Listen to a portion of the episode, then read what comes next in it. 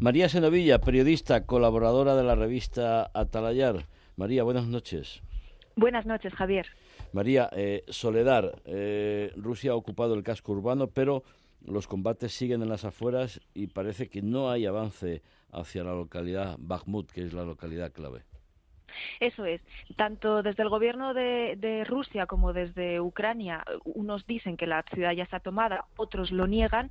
Lo que sí parece que ha habido es, dentro de la propia ciudad, dentro de ese núcleo urbano, un avance del grupo Wagner, son los mercenarios que están combatiendo en esa ciudad, y ha sido un avance a costa de poner muertos encima de la mesa. Mira, esta semana se ha producido una cosa a tener en cuenta, y es que en varios canales de Telegram de, de este grupo de mercenarios, de estos Wagner, eh, se han emitido, se han lanzado críticas hacia la gestión por parte de Rusia que se ha tenido pues de la comunicación pública em, de los avances y de los retrocesos eh, que se han producido en el combate de Soledad. Algunos miembros de la Wagner em, han llegado a decir que les gustaría que los comandantes rusos que llevan ya diciendo durante más de una semana que la ciudad de Soledad está tomada, que les gustaría que estuvieran allí en el combate para ver si es verdad que estaba tomada o no. Hasta ese punto hemos llegado. Entonces, ahora mismo parece ser que las fuerzas ucranianas em, están intentando mantener la línea en las afueras de Soledad y están intentando evitar ese temido avance hacia Bakhmut que podría llevar pues al, control de todo el Donbass por parte del ejército ruso.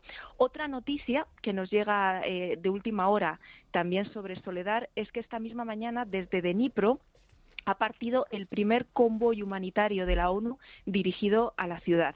Esta ciudad, de Soledad, tenía 10.000 habitantes antes de la guerra. Se estima que, puede quedar como un 10% y el convoy, que está formado por tres camiones, lleva ayuda para unos 800 civiles. Aún así, desde la ONU han dicho que no tienen idea exacta ahora mismo de cuántos civiles pueden quedar con vida en este enclave, porque mm, los muertos no son solo militares. Eh, también, lógicamente, en una batalla campal como la que lleva varias semanas produciéndose en Soledad, pues se han ocasionado muchas víctimas civiles. María, mm, la visita de Margarita Robles a los soldados ucranianos heridos que se han trasladado a España, ¿qué datos tienes de, cómo se ha producido esa, esa visita? Pues mira, tuvo lugar el miércoles. Eh, la ministra de Defensa española eh, se acercó hasta el hospital Gómezulla, que recordemos que es un hospital eh, mitad militar, mitad civil, y donde mm, se trasladaron hace una semana los últimos cuatro heridos militares ucranianos que están recibiendo tratamiento en España. Desde el inicio del conflicto, en España se ha atendido a 43 combatientes ucranianos, de los cuales 25 ya han regresado a su país y otros 14 se están recuperando en el Hospital Militar de Zaragoza. Entonces, la ministra este miércoles eh, visitaba a los que están siendo atendidos en Madrid y los que asistieron al encuentro dicen que fue muy emotivo tanto por parte de, Margarita Robles como por parte de, los ucranianos que estaban recuperando y que la transmitieron que en cuanto les dieran el alta tenían intención de volver al frente del combate.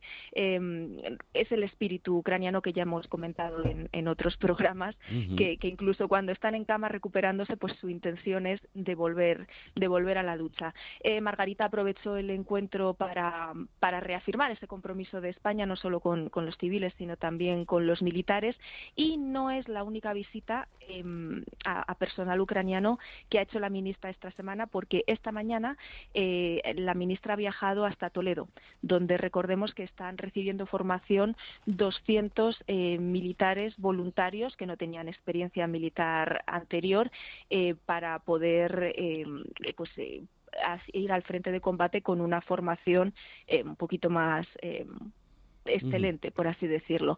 Se les está formando tanto en tiro de precisión como en respuesta de artefactos improvisados, desminado de zonas, em, manejo de sistemas antiaéreos, todas capacidades que son ahora más que necesarias eh, en el momento en el que está atravesando esta guerra.